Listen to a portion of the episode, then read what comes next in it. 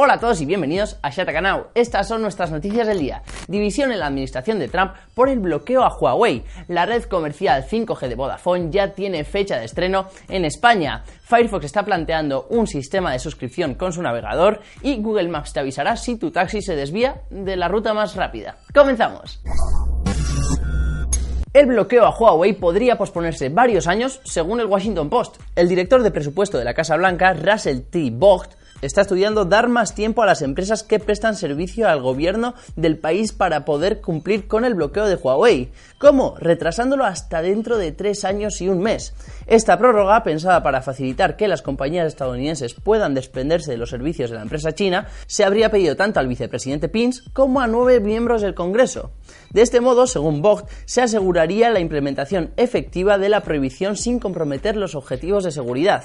Varias habrían sido las empresas estadounidenses que habrían solicitado permisos o licencias para continuar haciendo negocios con Huawei, argumentando que el bloqueo podría afectar de manera grave su capacidad de innovar y su núcleo de negocio. Pese a la información publicada, el gobierno no ha confirmado nada y hay voces que rumorean que el bloqueo será efectivo este mismo año. Vodafone ha cumplido con lo prometido en cuanto al lanzamiento de la red 5G. Como anticiparon hace unas semanas, Vodafone ha oficializado el lanzamiento de los primeros servicios comerciales de 5G para este verano en España. La primera red 5G comercial del país se pondrá en marcha inicialmente en 15 ciudades el próximo 15 de junio.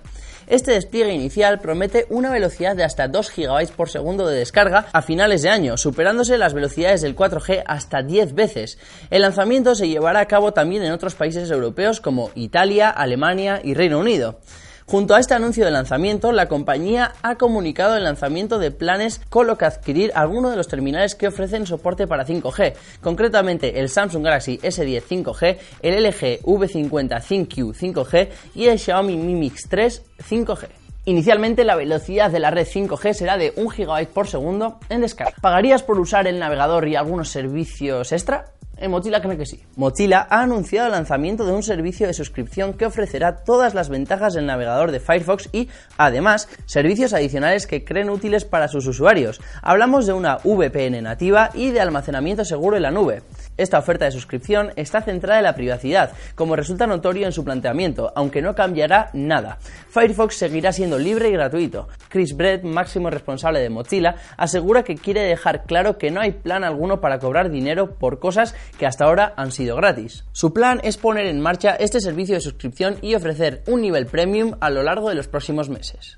El plan, ha comunicado, es lanzar el primero de esos servicios en otoño de este mismo año. Google Maps se llevará de los taxistas que te llevan a dar una vuelta. La aplicación de mapas de los de Mountain View, Google Maps, lleva unos días añadiendo novedades bastante interesantes y la última lo es especialmente.